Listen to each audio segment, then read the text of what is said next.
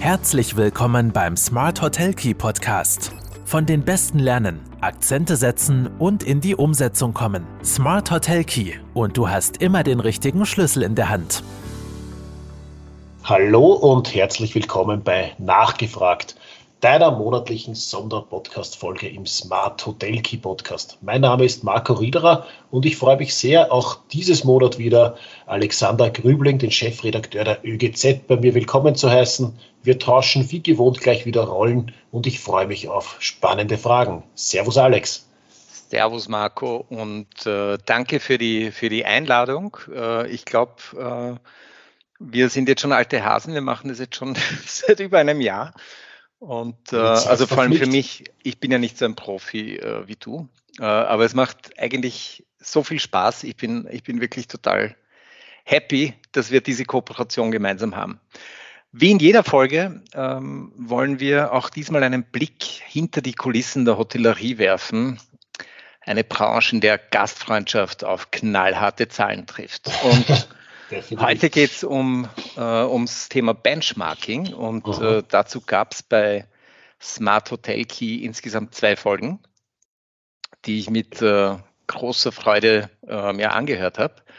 Und ähm, wir wollen darüber sprechen, wie man die Früchte dieses strategischen Werkzeugs ernten kann und äh, wie, wie, wie sich das für die Zukunft eines Betriebes auswirkt diese Fragen äh, werden wir in dieser Nachgefragt-Folge jetzt einmal im Detail beleuchten und äh, auch die Rolle der Benchmark-Vergleiche und äh, warum Benchmarking in der Welt der Hotels so entscheidend ist. Also wie kann man sicherstellen, äh, dass mein Hotel nicht nur heute, sondern auch morgen noch Gäste begrüßen kann? Und da würde ich gerne gleich einmal mit einer generellen Frage starten, lieber Marco. Mhm. Ja, inwiefern können Hoteliers von Benchmark-Vergleichen und äh, branchenspezifischen Verrechnungsstandards profitieren? Was bringt es? Ja, das ist eine sehr spannende Frage, beziehungsweise hast du jetzt gerade zwei Fragen in eine Frage verpackt. Darum muss ich da jetzt muss ich da zwei Antworten liefern. Ah, einerseits, okay. einerseits äh, hast du Verrechnungsstandards angesprochen. Also grundsätzlich ist es einmal extrem wichtig, dass ich äh, Äpfel mit Äpfel äh, vergleiche und nicht Äpfel mit Birnen. Was meine ich damit? Mhm. Äh, es geht darum, äh, einheitliche Standards anzuwenden ähm, in der, in der Verrechnung, damit ich quasi auf, äh, auf die gleichen Konten meine, meine Erlöse und äh, Aufwendungen buche. Wir arbeiten bei Brodinger, wie es mittlerweile im Großteil der österreichischen Privathotellerie üblich ist, mit dem äh, Verrechnungsstandard STAR, also dem Standard der Abrechnung für Hotels und Restaurants. Äh, auf diesen Standard hat sich auch die ÖHD verständigt. Äh, viele Berater, viele äh, Fachhochschulen lehren auch diesen Standard und äh, die meisten Banken kennen den Standard auch und äh, kennen daher genau die, die Kennzahlen, die dahinter liegen. Also das Wichtige vorrangig ist einmal äh, einen Verrechnungsstandard zu haben und zu wissen, dass die Kennzahlen, mit denen ich mich vergleiche, den gleichen Verrechnungsstandard äh, verwenden. Mhm. International üblich ist in der Hotellerie und der Kettenhotellerie ist übrigens äh, Usali, die sich in einzelnen äh, Teilbereichen dann unterscheiden, wo mhm. was hingebucht wird, vor allem in Profit- und Cost-Centers. Ähm, gut, so viel einmal dazu zur kurzen Einleitung zum Verrechnungsstandard. Warum ist jetzt wichtig, dass ich äh, Benchmarks kenne oder mich mit äh, ihnen vergleiche?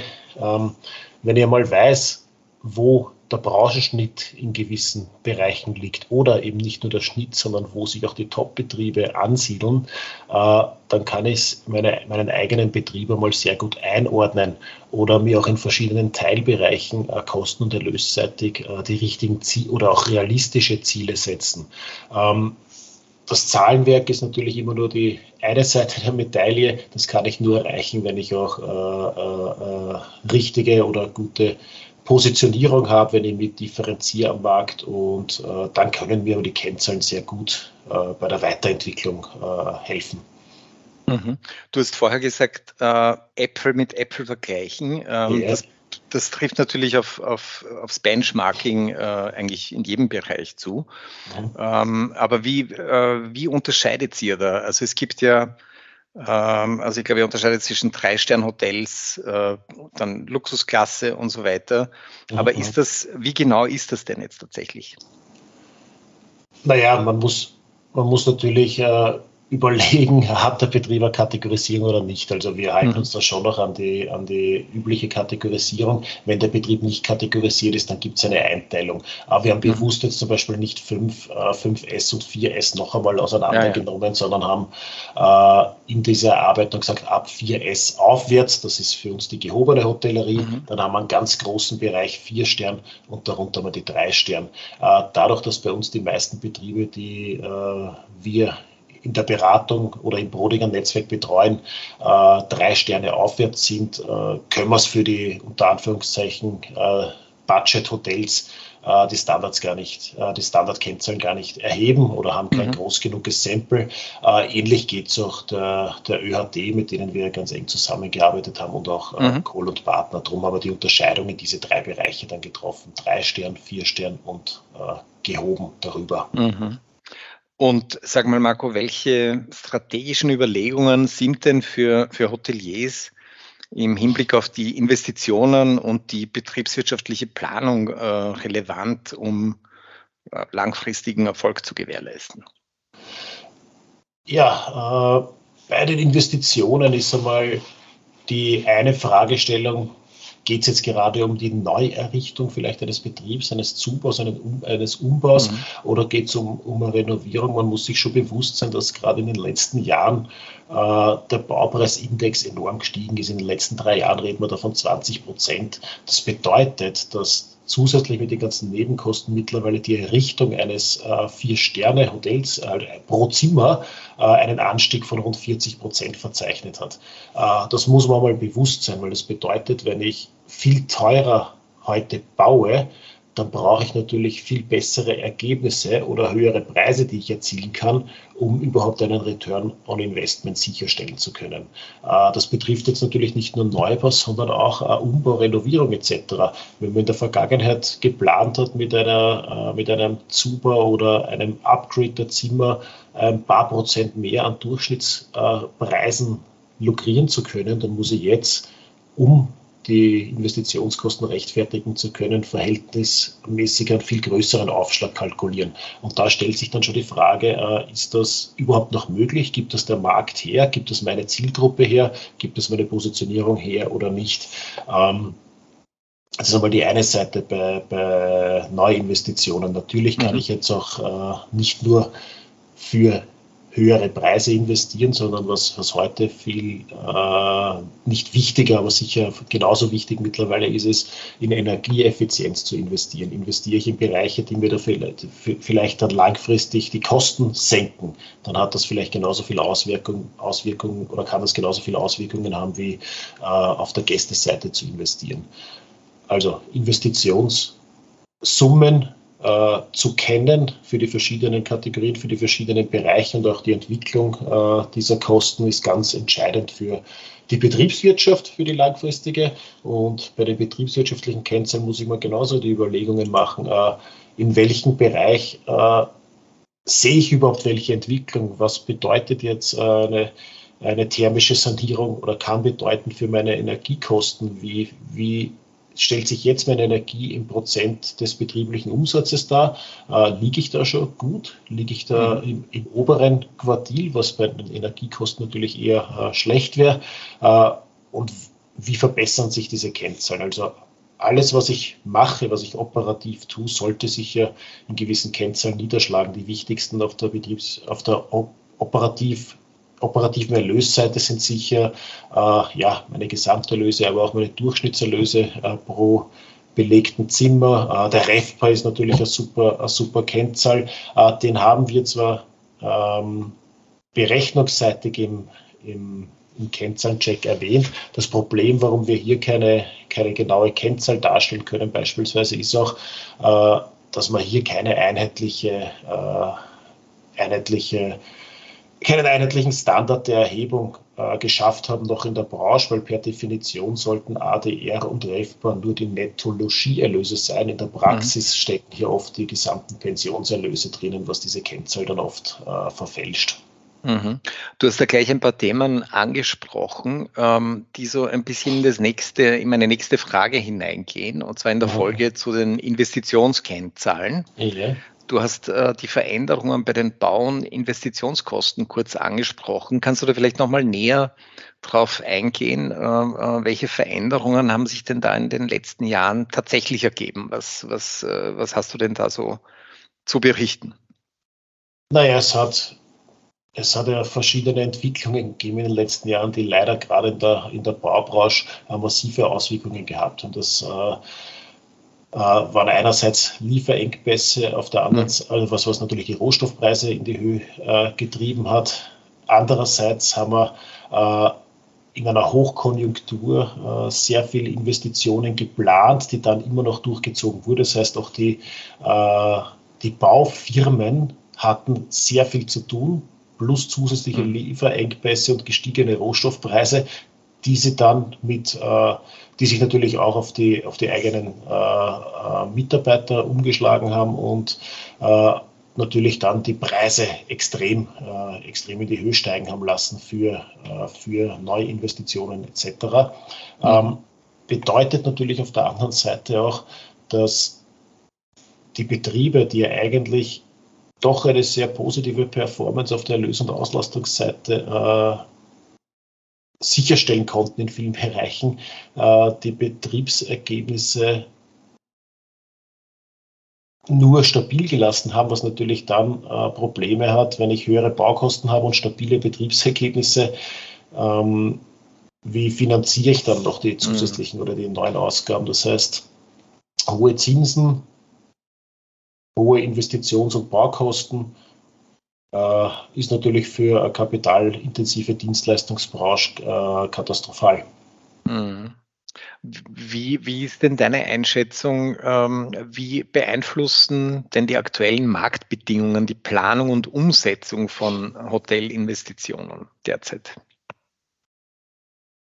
Ja, was wir, was wir schon sehen, ist, dass die Baukosten nicht mehr äh, weiter raufgehen. Also wir haben schon eine, eine Stagnation mittlerweile, aber noch mhm. keine, noch keine äh, sag ich mal, Entspannung nach, äh, ins Negative. Also es wird, auch nicht, es wird auch nicht günstiger, aber es steigt zumindest nicht weiter. Mhm. Ähm, ist einmal einerseits ein gutes Zeichen. Andererseits wissen wir noch nicht, wie es mit den Zinsen weitergeht. Äh, Bleibt es jetzt dabei? Äh, Gibt es noch einmal eine Zinserhöhung? Das wäre natürlich neben den gestiegenen Baukosten für Investitionen äh, auch, ein, auch ein negatives Zeichen, weil umso teurer Fremdkapital wird, umso zurückhaltender werden Neuinvestitionen sein, weil man sich einfach nicht mehr so leicht äh, äh, leisten kann.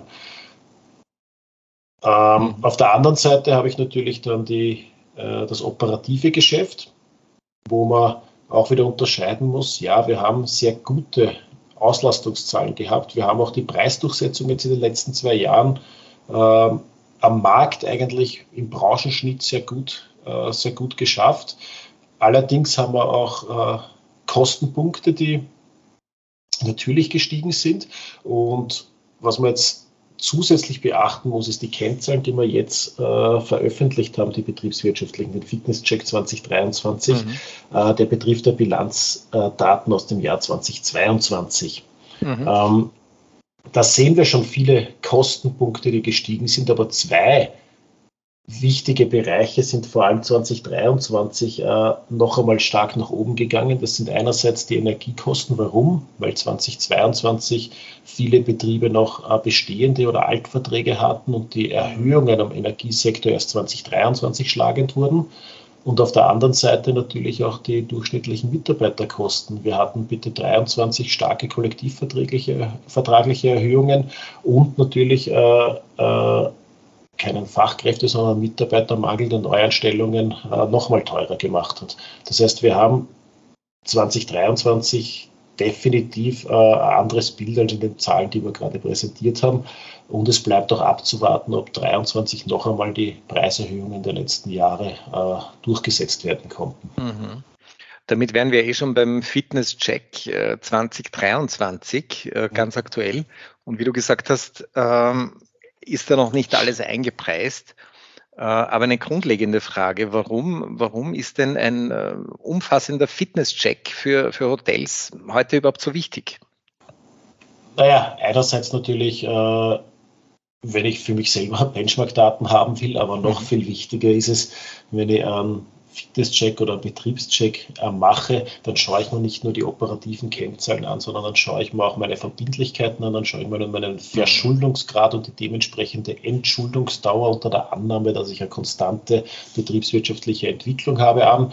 Äh, was bedeutet das? Das bedeutet, äh, wenn mein Betrieb sich so weiterentwickelt wie bisher, wie lange brauche ich, um mein Fremdkapital ohne Neuinvestitionen zurückzuzahlen? Mhm. Ähm, dann schaue ich mir Obligo-Kennzahlen an. Was bedeutet das? Mein, meine, äh, mein Fremdkapital, mein Obligo, meine Verbindlichkeiten im Vergleich zu den Gesamterlösen, so GOP pro Zimmer etc. Ähm, essentiell sind diese Kennzahlen äh, auch für eine Bankenbewertung. Also auch Banken mhm. schauen sich genau an, wie schaut es mit Verschuldungsgrad gerade aus, äh, wie schauen die operativen Kennzahlen aus rund um GOP, Cashflow etc. und wie schauen die Verbindlichkeitskennzahlen aus. Und wir haben da in der Zusammenarbeit einen Betriebscheck gearbeitet, der relativ leicht einmal einschätzen lässt, ob mein Betrieb sehr gut, gut oder eben eher befriedigend bis schlecht oder sehr schlecht dasteht. Und mhm. umso mehr Kennzahlen ich in diesem Bereich äh, auf Schulnotensystem 4 oder 5 habe, umso weniger Aussichten äh, werde ich mir für neue Finanzierung von der Bank machen können. Mhm. Das heißt, auch die Banken schauen da, schauen da ganz, ganz genau hin. Und abschließend, abschließend noch die Frage, ähm, welche Rolle spielen denn diese Kennzahlen äh, bei der erfolgreichen Betriebsführung? Wenn du hast es jetzt eh kurz angesprochen, aber dieser Vergleich zu Mitbewerbern, welche Rolle spielt es? Ja, der kann eine sehr wichtige Rolle spielen, wenn ich ihn einerseits äh, ernst nehme und wenn ich weiß, auf welche Kennzahlen ich genau Rücksicht nehme. Es heißt ja nicht, dass ich nicht äh, bitte mehr Energiekosten als der Median haben darf oder dass ich nicht mhm. äh, mehr Mitarbeiterkosten haben darf als, äh, als, der, als der Median oder der Wareneinsatz unbedingt im Schnitt liegen muss. Ich muss nur für meinen Betrieb bewerten können, warum manche Kennzahlen drüber oder drunter sind mhm. und äh, wie ich damit umgehe. Ähm, das heißt, passt, ich kann ja komplett andere Positionierung und ganz andere Ausrichtung haben als viele Betriebe, die in dem Check drinnen sind, aber dann weiß ich auch, diese Kennzahlen richtig zu interpretieren. Also es geht nicht darum, nur äh, schwarz-weiß zu beleuchten, wo bin ich drüber, wo bin ich drunter, liege ich im oberen Quartil, im Median oder im unteren Quartil, sondern auch äh, für den eigenen Betrieb richtig einzuordnen, warum bin ich wo drunter, warum bin ich wo drüber und gibt es überhaupt Verbesserungspotenzial äh, oder nicht. Spannende Einsichten äh, wie immer und sehr erhellend. Danke, lieber Marco. Äh, wir sind damit schon wieder am Ende dieser Folge. Und allen, die da noch tiefer eintauchen möchten, äh, denen würde ich gerne die beiden äh, Smart Hotel Key Folgen, über die wir gerade gesprochen haben, ans Herz legen. Und die Damit Kennzahlen werde ich gerne auch in den Shownotes verlinken. Danke, Marco. Äh, ich habe mich wieder mal sehr gefreut hier gewesen zu sein im Nachgefragt-Studio. Und äh, vielen Dank und bis bald. Danke, bis bald.